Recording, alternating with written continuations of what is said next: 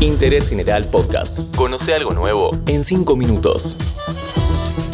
Cuentos presidenciales. Hola, ¿cómo va? Bienvenidos a un nuevo podcast de Interés General. Mi nombre es Gabriel Catraquia y hoy vamos a analizar otra de las grandes frases que salieron desde la Casa Rosada.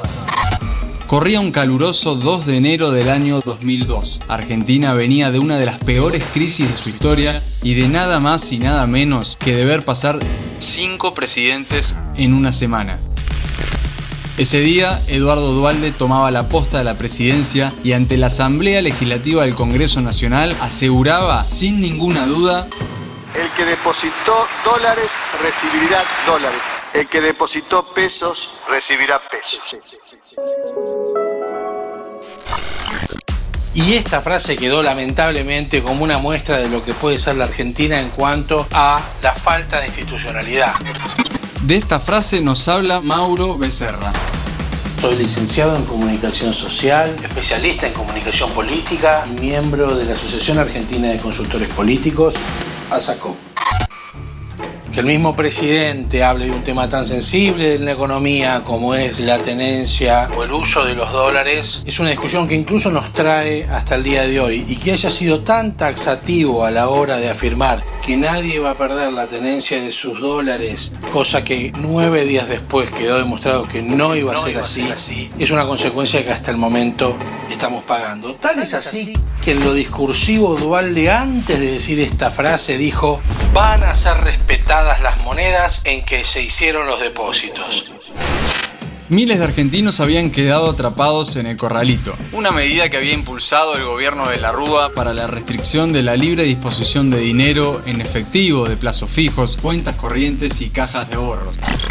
Dualde recibía un país muy complicado en su nivel socioeconómico, él lo reconocía, lo anunciaba y de paso aprovechaba a meter otra de las grandes promesas de la política que no se cumplieron. Y esto fue una batalla en la que, lógicamente, si la estamos analizando así, la frase quedó tan marcada, es otra historia perdida. Hablamos con el economista Federico Fisela. Soy analista económico y financiero, hice una maestría en finanzas y hace un tiempo largo que trabajo en ese rubro. Trabajo en radio fundamentalmente, en medios en general, haciendo lo mismo, análisis económico y financiero.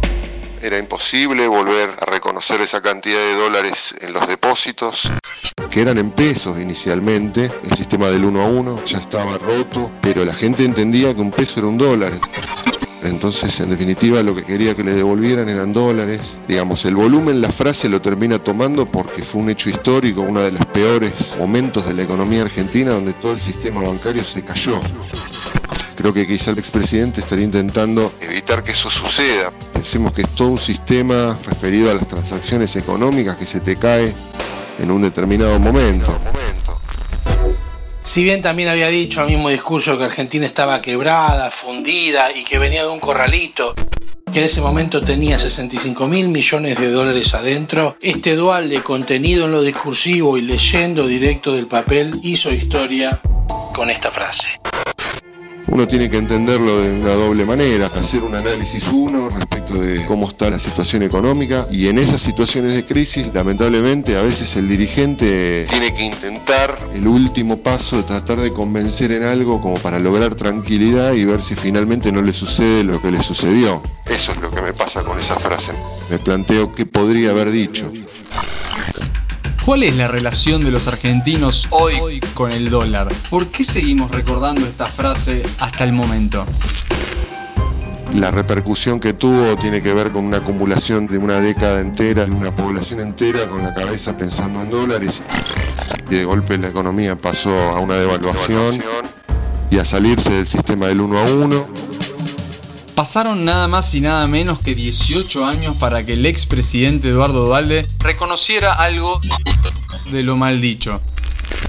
Como dato de color, el expresidente dijo hace muy poquito en una entrevista radial que haber dicho esa frase fue un grave error, sobre todo en vistas de que conocía cómo iba a seguir avanzando el panorama. ¿Querés auspiciar en Interés General Podcast? Escribinos a contacto arroba interésgeneral.com.ar.